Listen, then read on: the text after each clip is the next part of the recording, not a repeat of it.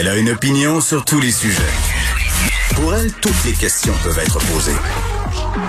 Geneviève Peterson. Cube Radio.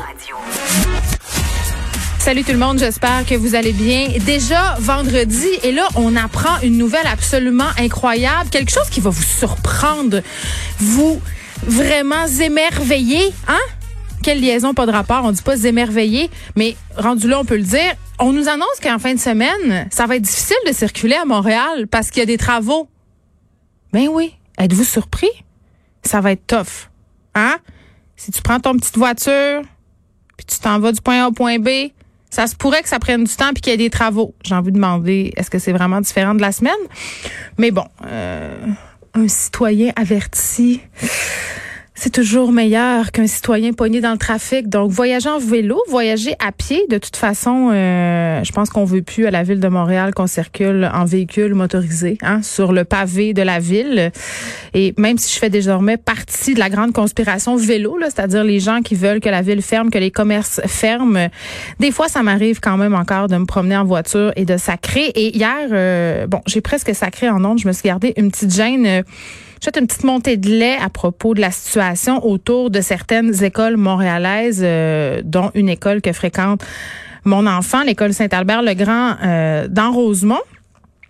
Un petit rappel, euh, machinerie lourde à l'heure d'entrée dans les classes, aux heures de sortie. Puis, tu sais, Là, on parle d'une impossibilité de circuler en voiture. Ça, c'est une chose, l'impossibilité pour les parents qui s'en vont travailler d'aller porter leurs enfants. Mais qu'en est-il des enfants qui quittent ou qui vont à pied à l'école sans, sans adultes, les petits qui sont laissés tout seuls, euh, puis qui sont parfaitement capables à 9, 10, 11 ans. Tu peux marcher 500 euh, mètres pour aller à l'école. C'est pas très dangereux. Là. Euh, mais là, ce l'était dangereux. Il y avait toutes sortes de va-et-vient. Il y avait des entrées, des sorties de camions. Et là, bon, j'ai eu une petite altercation gentille. Quand quand même pas si pire que ça, mais hein, avec Sylvain Ouellette, euh, qui est le vice-président du comité exécutif de la ville de Montréal sur Twitter, il m'a stiné un peu en me disant qu'il n'y avait pas de chantier sur la rue au coin 18e et Laurier, mais j'étais là. en tout cas, il m'obstinait puis il me disait qu'il n'y avait pas de travaux prévus là, donc euh, j'ai dit ben écoutez, allez voir Monsieur Ouellette, allez le voir de vos yeux. C'est ce qu'il a fait. Il était là ce matin et il l'a posé fièrement près du chantier de construction en disant euh, j'ai vu et je vaincrai parce qu'évidemment il a constaté lui-même euh, les problèmes auxquels les élèves et leurs parents font face chaque matin en se rendant à l'école et chaque soir en essayant d'en sortir. Supposément euh, qu'il y aura des pourparlers avec l'entrepreneur pour que justement tout ça se déroule de façon plus fluide. Je sais pas si on va avoir le même égard pour les autres écoles de Montréal parce que c'est sûr que quand on brasse des dossiers dans les médias, parfois, hein, par un curieux hasard, les choses avancent et je déplore ça un peu malgré que ça soit quand même une bonne chose que ce soit réglé ce dossier de construction d'école. D'ailleurs, on n'a pas encore de nouvelles sur la rue qui doit euh, devenir une rue piétonne euh, face à l'annexe de cette école, c'est-à-dire l'annexe où les enfants du, euh, du de la maternelle et de la prématernelle se rendent en autobus. Là, l'autobus aura plus de place pour passer. Les petits enfants devront marcher. Ça, on n'a pas, on n'a pas de développement à ce niveau-là. Mais là, on parle d'une école, mais il y en a environ 23 là en ce moment qui sont pognés dans un chantier. Puis là, je vous parlais des chantiers autour des écoles, mais qu'en est-il du à l'intérieur des écoles? Il y a littéralement, les écoles n'étaient pas prêtes à être livrées. Je veux bien croire euh, qu'on a eu la COVID-19, qu'on a pris du retard, mais cet été, euh, ça avait repris la construction. Hein? Est-ce que les vacances de la construction, c'était vraiment nécessaire? On aurait pu avancer le dossier. Me semble.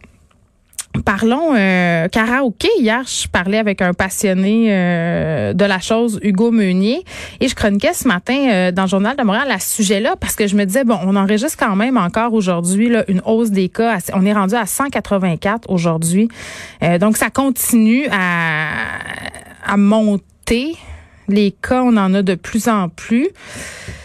Est-ce que on est en train de payer le prix de notre égoïsme? C'est la question que je me pose dans le journal parce que, bon, je fais référence évidemment à cette soirée karaoké qui a eu lieu dans un bar euh, de la région de Québec, le bar Kirouac, où euh, plusieurs personnes ont été contaminées. Dommages collatéraux aussi, là, des enfants qui ont fréquenté des gens qui se sont rendus dans cette soirée-là euh, ont dû être retirés de l'école, des élèves ont été isolés. Donc, tu sais, beaucoup de répercussions négatives là, pour une petite soirée karaoké en apparence bénigne, mais qui a viré assez mal. Merci.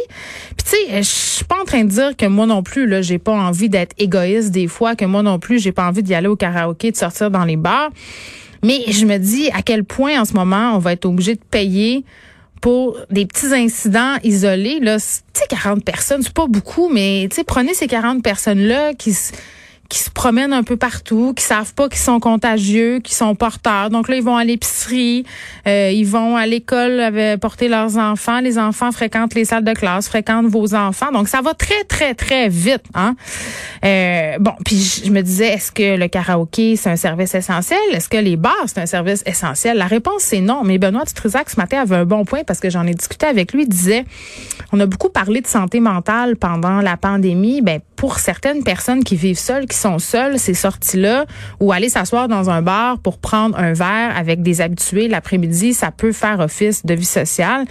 Mais quand même, je pense qu'il faut faire très, très attention. Et le premier ministre euh, François Legault n'exclut pas, même si pour l'instant, c'est pas ça qu'on veut faire, une, euh, une refermeture euh, des bars. Mais moi, je pense que ça serait dommage, justement, de se rendre là ça serait dommage qu'on paie euh, pour des incidents isolés parce que globalement, ce qu'on entend, c'est que ça se passe bien. Moi, ce que je ferais, c'est mettre des amendes assez salées.